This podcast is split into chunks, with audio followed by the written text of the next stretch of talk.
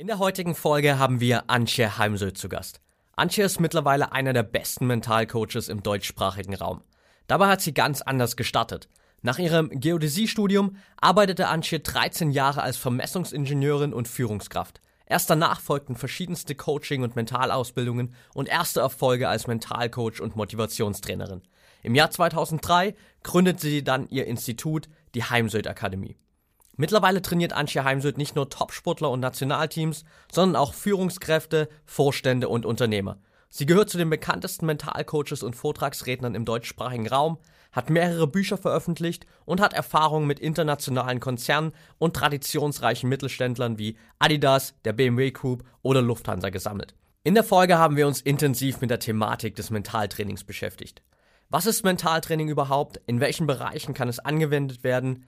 Wie schaffst du es mit Mentaltraining, die Prozesse in deinem Gehirn zu beeinflussen? Was sind die wichtigsten Techniken im Mentaltraining? Und wie kannst du jetzt direkt damit starten und deinen Verstand auf Erfolg programmieren? Bevor wir jetzt aber starten, noch ein Tipp für dich. Wenn du noch mehr Hacks und Strategien rund um die Themen Biohacking, High Performance und mentale Leistungsfähigkeit haben willst, dann schau unbedingt mal auf unserem YouTube-Channel vorbei. Dort bekommst du jede Woche exklusive Videos, um noch mehr aus dir herauszuholen. Und jetzt viel Spaß mit der neuen Podcast-Folge mit Antje Heimsöth. Willkommen bei Talking Brains. Du willst immer 110% geben und jedes Projekt so richtig rocken? Du willst als High-Performer noch mehr aus dir herausholen, sei es im Sport, im Büro oder im Alltag? Dann bleib unbedingt dran und get shit done.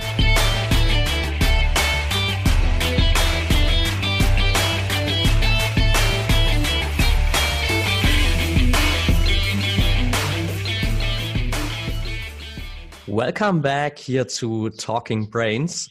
Wir haben heute wieder ein Interview am Start und zwar mit einer der bekanntesten Mentaltrainerinnen in Deutschland, nämlich mit Antje Heimsöth. Freut mich mega, dass du heute dabei bist, Antje. Herzlich willkommen im Podcast. Danke. Danke für dein Interesse und Anfrage. Ja. Lass uns direkt mal reinstarten. Ich habe mich natürlich hier im Vorfeld ein bisschen mit deiner Vita beschäftigt, geguckt, was du so gemacht hast ausgehend von dem, was du eigentlich ursprünglich mal gemacht hast, auch studiumstechnisch, wie ist es passiert, ähm, dass Mentaltraining so ein wichtiger Part in deinem Leben geworden ist? Naja, ich kam halt auch durch eine Krise ähm, im Beruf äh, zu der Selbstständigkeit, ganz was Neues zu machen.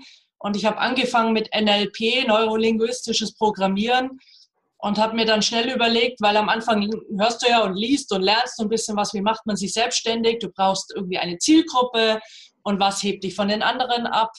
Und ich wollte eben nicht eine von vielen NLP-Anbieterinnen werden und habe dann geschaut, okay, du kommst aus dem Sport, also mach doch was mit, mit und für Sportler. Und ähm, habe dann schon eine Masterarbeit geschrieben, eine NLP-Masterarbeit zum Thema Mentaltraining für Reitsport habe natürlich schnell festgestellt, davon könnte ich jetzt nicht leben. Das ist zu, zu klein, die Zielgruppe. Habe es dann auf Sport erweitert und heute mache ich es ja über alle Lebensbereiche hinweg, also auch sehr stark Führungskräfte, Vorstände. Heute Morgen hat gerade wieder ein Vorstand angefragt und ähm, so ist es entstanden in Kürze. Ja, äh, sehr cool. Da, daraus ist natürlich schon eine ganze Menge geworden. Also wenn man äh, so über deine Website scrollt, bin ich gar nicht fertig geworden mit Leuten, mit denen du zusammengearbeitet hast und Unternehmen und wie viele Bücher du veröffentlicht hast. Ähm, also super beeindruckend. Ähm, lass uns direkt mal so in die äh, Thematik reinsteigen. Warum ist Mentaltraining so wichtig? Und warum ist es eine Sache, die eben nicht nur, wie du es Anfang gemacht hast, für Sportler entscheidend ist, sondern eben auch für Unternehmer, Führungskräfte, all die, äh, die Leute, die, merke ich mal, mehr Verantwortung tragen auch? Naja, da müssen wir natürlich erstmal definieren, was ist Mentaltraining. also da gibt es ja die, die unterschiedlichsten Meinungen. Ursprünglich äh, wurde ja Tepperwein in Verbindung mit Mentaltraining genannt. Das ist dann mehr so das Thema Entspannung und Meditationen. Das wäre mir jetzt entschieden zu wenig, sondern es geht letztendlich, was, was brauche ich von jetzt ausgehend für die Zukunft, äh, damit ich meine Ziele erreiche, damit ich eben als Sportler äh, gute Platzierungen habe oder gewinne, damit ich mich für die Olympischen Spiele qualifiziere. Und ein Auftraggeber, ein Kunde hat es mal so schön formuliert, Mensch, Antje, wir wollen auch gewinnen. Strategien sind doch sicher dieselben, Wording ist anders. ja, da musste ich mir recht geben. Ja, und dann habe ich eben auch angefangen, mich äh, dafür zu interessieren oder habe aufgebaut, es eben auch in Unternehmen und für Unternehmen zu machen. Und jetzt seit einem Jahr auch sehr gezielt für Startups. Das läuft auch sehr gut. Und ich meine, bei mir fließt halt sehr viel Gehirnforschung ein. Ähm, ich baue sehr viel auf, auf, auf Studien und auf, wie funktioniert unser Gehirn. Und äh, unser Gehirn trägt halt, das Gehirn trägt jeder mit sich rum, egal welchen Beruf er nachgeht oder ob er Sportler ist oder eben Hausfrau und Mutter. Und ähm, daher das so ein Stück zu, zu berücksichtigen. Und wir leben halt in einer Gesellschaft, wo es ja nicht leichter wird für den Einzelnen. Wir haben immer mehr Menschen, die einsam sind. Jeder Zweite in der Großstadt ist alleine. Wir haben immer mehr Beziehungsprobleme. Die Menschen bleiben immer kürzer zusammen. Sowas wie meine Eltern, die über 40 Jahre zusammen sind. Das, oder ich habe Freunde, die sind jetzt, haben jetzt bald den 50. Tag, also sind 50 Jahre verheiratet. Das gibt es ja heute immer weniger. Und Beziehung ist auf der anderen Seite Burnout-Präventionsfaktor Nummer eins. Und ein Sportler, der nicht gute Beziehungen hat in seinem Team, wird auch nie wirklich erfolgreich sein. Also wir haben, dann haben wir das Thema Stress, äh, Burnout, wobei da auch viel hausgemacht ist, behaupte ich mal. Wir haben Globalisierung, Zentralisierung sind neue Themen. Wir haben sehr viel Veränderung, es macht den Menschen Angst und ist für viele nicht angenehm. Also letztendlich, wo ist die Abgrenzung zu Wörtern wie Resilienz, positiver Psychologie, Coaching? Es geht ja alles irgendwo ineinander über. Ja, okay. Das heißt, für dich ist das alles so ein, so ein Fließen zwischen ganz vielen, vielen Bereichen und letztendlich, ja. äh, wenn ich dich richtig verstehe, sage ich mal, ist Mentaltraining auch was, was du sagst, nicht nur äh, für irgendwie die High-Performer ist, sondern eigentlich auch für, für jeden Otto-Normalverbraucher in unserer heutigen Gesellschaft für jedermann, weil schaut zum Beispiel so Beispiele wie Stressbewältigung braucht heute jeder. Also auch Hausfrauen, selbst leider ja Kinder und Jugendliche sind heute schon sehr gestresst. Daher, die Techniken sind ja unabhängig von der Zielgruppe. Ich meine, natürlich hat eine Führungskraft nochmal andere Themen und Sorgen, aber wie ich jetzt meinen Stress bewältige oder wie ich mit Angst umgehe, die Techniken sind für alle Menschen, Zielgruppen gleich. Deswegen ist für mich heute auch schwer, wenn mich jemand fragt, was ist deine Zielgruppe, zu sagen, das ist jetzt in die Führungskräfte, weil letztendlich, ich mache es ja mit Kindern. Ich habe letzten siebenjährigen Schachjungen hier gehabt, der halt Schach spielt, bis zum jemand, der sagt, ich gehe jetzt in Rente und brauche eine Idee über, was mache ich jetzt mit meiner Rente, Thema Sinnhaftigkeit. Den habe ich genauso bei mir. Und daher ist die Zielgruppe jeder, der halt sich dafür interessiert, offen ist und der weniger, ich hatte gestern einen Vortrag und dann ging es immer wieder so, ja, aber wo kommt das her, dass zum Beispiel Frauen weniger Selbstbewusstsein haben als Männer? Das hat doch mit der Erziehung und Gesellschaft zu tun. Ganz ehrlich, es ist mir egal, womit es zu tun hat, sondern du kannst es jetzt, heute ändern. Du kannst heute Übungen machen, damit du in den nächsten Wochen und Monaten eine Änderung erfährst, sofern du gesund bist. Wir reden von gesunden Menschen. Ich arbeite nicht mit kranken Menschen. Und äh, es ist mir völlig egal, ob jetzt meine Eltern mir vielleicht nicht die Liebe gegeben haben, die ich mir gewünscht hätte oder es da Missverständnisse gab oder ähm, so dieses Eigenlob stimmt Thema statt Eigenlob, äh, Eigenlob stinkt statt stimmt Thema. Ja, also daher ist es in meinen Augen braucht es eben wirklich jeder. Ja, Definitiv. Also da bin ich auch äh, vollkommen bei dir, dass das einfach so ein äh, großes Thema ist und natürlich so Rundumbelastungen wie Stress äh, Sachen sind, die nicht nur einzelne Leute betreffen, sondern eigentlich die ganze Gesellschaft. Vor allem, wenn man sich so anschaut, wo die Gesellschaft so hingeht. So ist es. Ja. Jetzt hast du ähm, ja schon so quasi einen Einblick gegeben, okay, was, was ist Mentaltraining an sich? Wie können wir uns das vorstellen? Was sind so die Grundbausteine vom Mentaltraining, mit denen sich sozusagen auch jeder auseinandersetzen sollte, wenn er sich damit beschäftigt? Mhm. Also einmal ist es für mich das Thema Klarheit über deine Ziele und das, was dir wichtig ist. Also wo soll die Reise hingehen? Weil es gibt ja jetzt schon wieder erste Gegenströmungen, man braucht keine Ziele im Leben, das macht nur Stress, das halte ich für einen Schmarrn. Du brauchst natürlich Ziele, weil wie willst du sonst den Weg dahin planen? Ja, also das sind auch Ziele im Sinne von Gesundheitsziele, das sind berufliche, sportliche Ziele, das ist, äh, das können finanzielle Geschichten sein oder auch so, ich nenne das gern so Abenteuergeschichten wie jetzt ich als Selbstständige, die jetzt mal vier Wochen nach Neuseeland geht. Oder jemand macht ein Sabbatical als Führungskraft, dann muss man das ja so ein bisschen in sein Leben einplanen. Ähm, es, also für mich umfasst es die Klarheit, es umfasst den Fokus, und Menschen verlieren heute den Fokus durch dieses Ding, ne, durch das Handy. Ähm, man, es gibt heute Studien, die sagen, der Mensch arbeitet nur noch 30 Prozent seiner Arbeitszeit wirklich, arbeitet, konzentriert an etwas. Und äh, wenn man dann so Zahlen sieht, dass der Mensch 80 Mal pro Tag ins Handy schaut, mindestens 70 Minuten pro Tag nur in sozialen Netzwerken sich aufhält, und wenn du ins Handy schaust und je nach Nachricht ja, brauchst du sieben bis 15 Minuten, bis du wieder konzentriert bist. Also haben wir das Riesenthema Fokus und als ähm, drittes Fleiß nach wie vor. Aber in, in, gerade in Europa, der Mensch möchte immer weniger arbeiten. Ja, wir arbeiten zwar in Deutschland weltweit gesehen mit am wenigsten und doch möchte der Mensch immer weniger arbeiten. Und da spreche in meinen Augen nichts dagegen, wenn der Mensch es sinnvoll nutzen würde. Aber Fernsehschauen jeden Tag 212 Minuten ist der Schnitt, was der Deutsche vom Fernseher pro Tag verbringt. Oder auf dem Sofa rumliegen, Party und Saufen ist es nicht. Ja, also wenn, dann braucht man irgendwas anderes, was uns Sinn gibt, auch in der Freizeit. Und da tun sich halt äh, je nach natürlich auch äh, Intelligenzquotient hat sicher auch ein bisschen was damit zu tun. Ausbildung, Umfeld, tun sich die Menschen gar nicht so leicht damit. Also daher Klarheit, Fokus und äh, Fleiß. Und ähm, Hermann Weinbuch, der Bundestrainer der nordischen Kombinierer, hat es mal so schön zusammengefasst. Emotionalität, also wieder der Umgang mit Emotionen. Das, was ähm, in unserer Gesellschaft eher gern geparkt wird. Also ich habe letzte Woche fünf Tage Emotionscoaching gemacht als Ausbildung, als Modul. Und ich selber war auch ein bisschen emotional, weil es war so ein bisschen Aggressivität in der Gruppe. Und äh, dann kam so als Feedback, ich müsste da sozusagen ja total ruhig bleiben. Nein, natürlich darf ich auch Emotionen spiegeln, genauso Emotionen zeigen. Ich bin ja keine Maschine. Ich bin ein Mensch also Emotionalität, es ist natürlich großes Fachwissen, was wir in unseren Bereichen brauchen.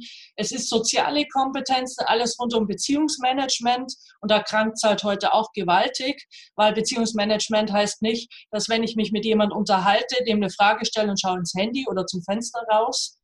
Und es braucht diese Überzeugung in der Sache, das, was ich tue, dass ich davon überzeugt bin.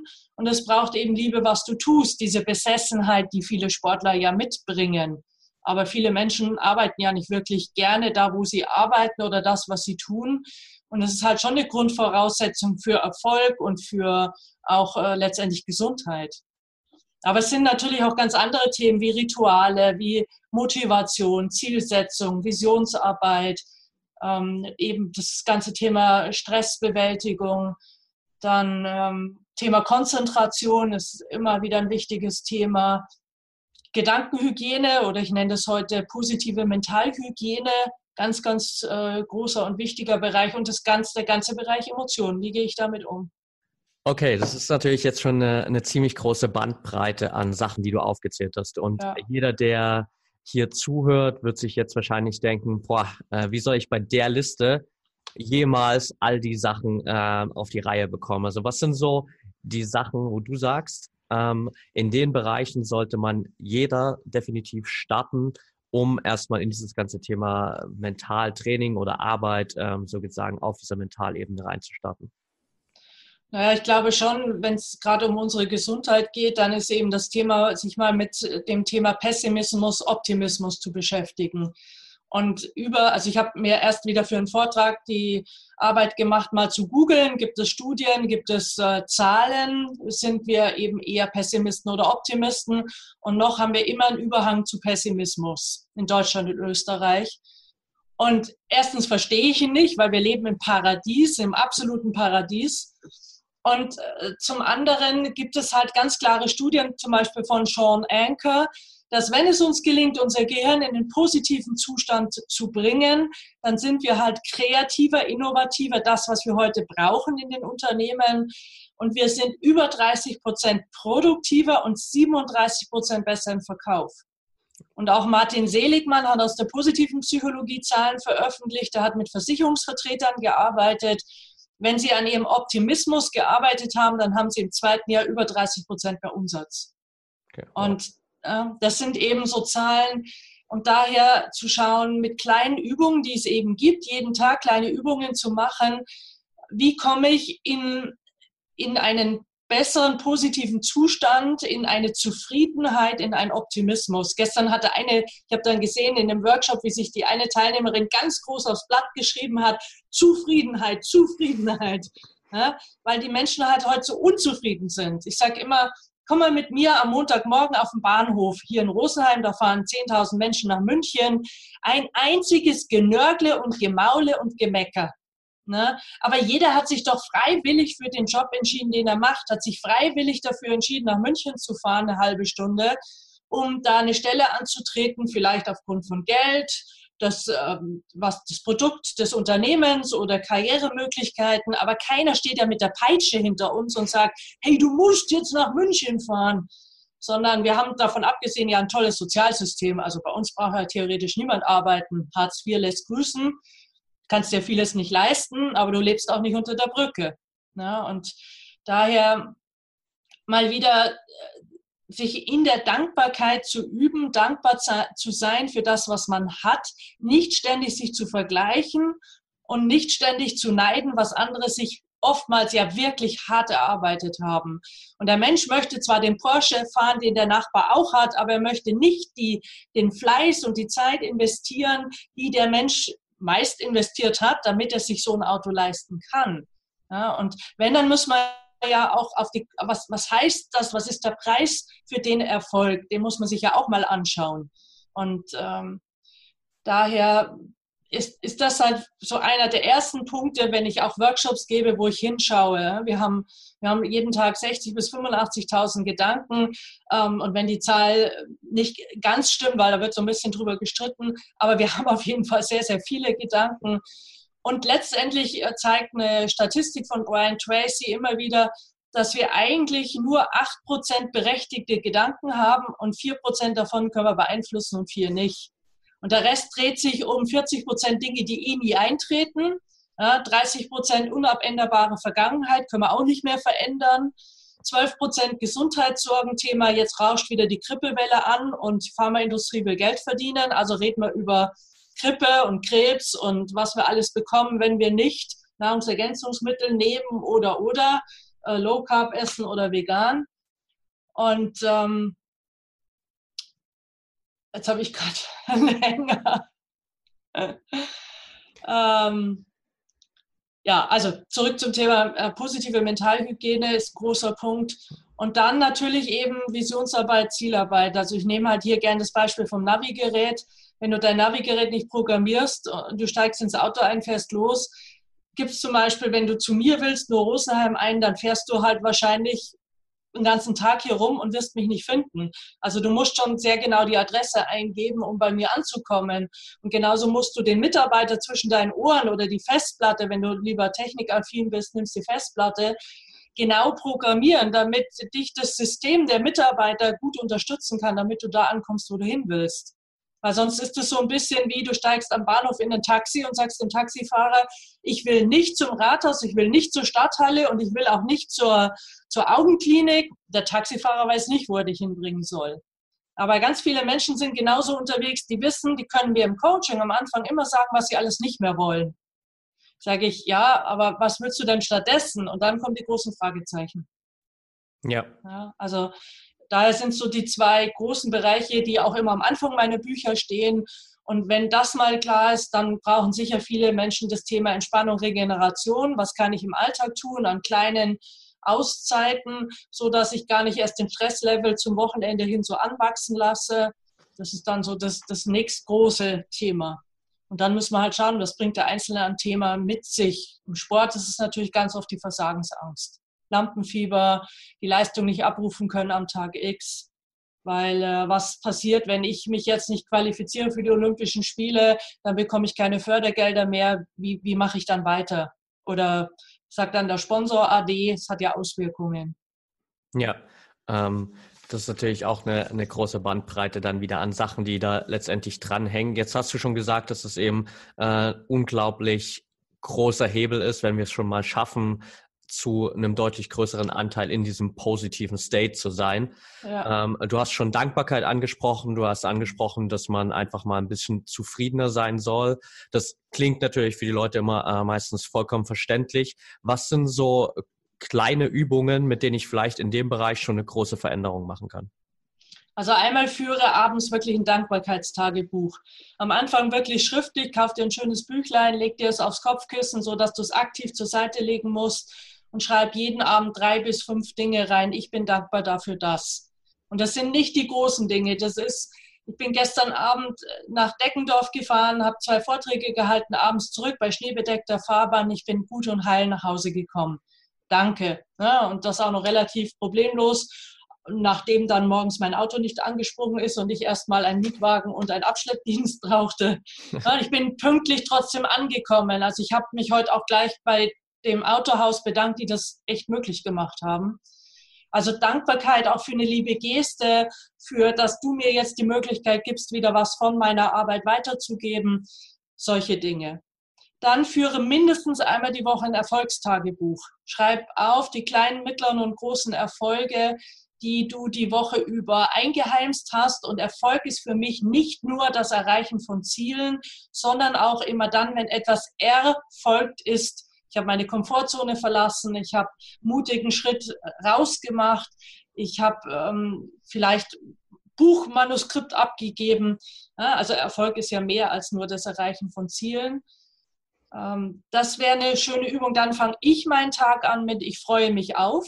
Also nicht so, könnte ich nicht wieder zurückfallen und weiter schlafen, ja, dieses Gemaule, sondern wirklich Verdunklung auf und ich freue mich auf. Dann sehr viel das Thema Bauchatmung, alle anderthalb bis zwei Stunden wirklich mal anderthalb, zwei Minuten innehalten. Bauchatmung, nicht Brustatmung, Stressatmung, sondern bis in den Bauch. Und das gekoppelt mit Ruhebildvisualisierung. Du gehst in deinem Kopf an einen schönen Ort, wo du zur Ruhe kommst. Das ist bei vielen Menschen der Strand beim Sonnenuntergang, das kann aber auch der Bergsee sein oder der Steg an einem See, morgens der Nebel wabert, noch die Vögel zwitschern. Und ähm, plus vielleicht sogar noch Thymusdrüse klopfen. Also das ist eine schöne Übung. Dann sage ich gerne, sammel die schönen Momente, schreib ein Zettelchen, mach das mit deinem Team in der Arbeit oder auch zu Hause mit deinem Partner oder auch der ganzen Familie immer dann, wenn du einen schönen Moment hattest, so ein Stichwort auf den Zettel in einen schönen Behältnis und alle vier, acht, zwölf Wochen setzt man sich zusammen und macht sich nochmal bewusst, wie viele schöne Momente man so erreicht hat. Ja? Dann ist halt die Arbeit Affirmationen, also positive Selbstgespräche und meine, meine Grundaffirmation ist, ich liebe, glaube, vertraue, bin dankbar und mutig. Die spreche ich jeden Tag, ergänze sie es geht um die Selbstliebe, die Selbstakzeptanz, sich selbst so anzunehmen, wie man ist, mit allen auch Problemen, Ecken und Beschränkungen, weil wir haben halt nicht nur Stärken, sondern auch Schwächen, die allerdings auch Beurteilungssache ist. Ähm, dann, ich, ich glaube eben an mich und meine Möglichkeiten, ich vertraue mir und meinen Fähigkeiten, ich bin dankbar, haben wir schon drüber gesprochen, und ich bin mutig, weil nichts im Leben ist selbstverständlich. Ja, ich meine, dir jetzt Antworten zu geben, für manche würden jetzt sagen, oh, das ist ja ganz normal. Äh, manche täten sich brutal schwer, weil sie gar nicht wüssten, was sie jetzt so ad hoc aus Stegreifmäßig da antworten sollten.